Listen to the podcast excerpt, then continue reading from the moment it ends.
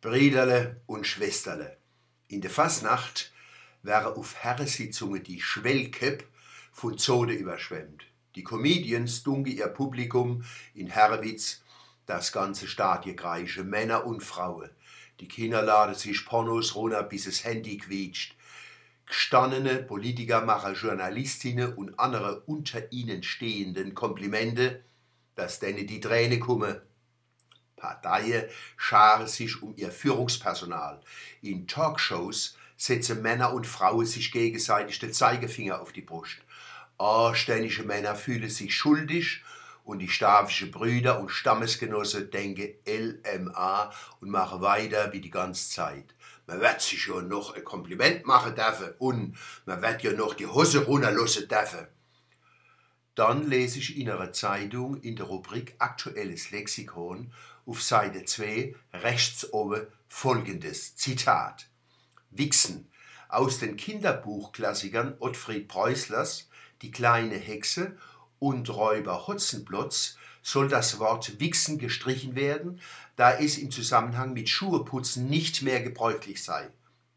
Was ist schlimm an diesem Wort, bei dem es sich um eine Nebenform von Wechsen, das heißt mit Wachs bestreichen handelt, die seit dem 15. Jahrhundert verbürgt ist.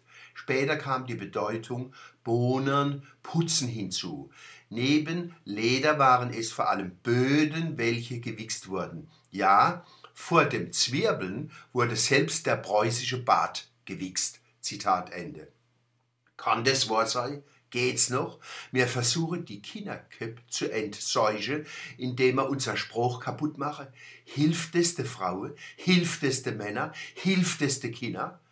Das erinnert mich an eine Freundin, wo von ihrer Tochter verboten kriegt, mit dem Engeli übers Grischkindel zu schwätzen, wo das doch heut Weihnachtsmann heißt. Und bloß kein Dialekt.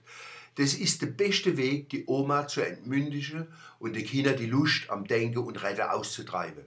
Was fällt uns ein, welche Literatur zu zensieren? Bloß, weil wir es nicht fertig bringen, Bube zu Scham und Zärtlichkeit zu erziehen und zu Ritterlichkeit. Und wer sagt uns, dass nächstens nicht die Märchen dran sind? Hänsel und Gretel wären vom Brüderle und Schwesterle gereinigt, weil das Wort Brüderle sich in was ganz anderes verwandelt hat. Buwe und Männer wo Frauen abhöbeln, statt sie zu verehren, sind Schwächling. Das muss man denen auch sagen. Was sind das für Eltern? Mütter, Lehrer und Lehrerinnen, wo das Geschenk der Höflichkeit und Ritterlichkeit nicht an die Kinder weitergeben können. Und äh, Frauen muss man sagen, Emanzipation wird ihm nicht geschenkt. Mut muss jeder und jede für sich selber entwickeln.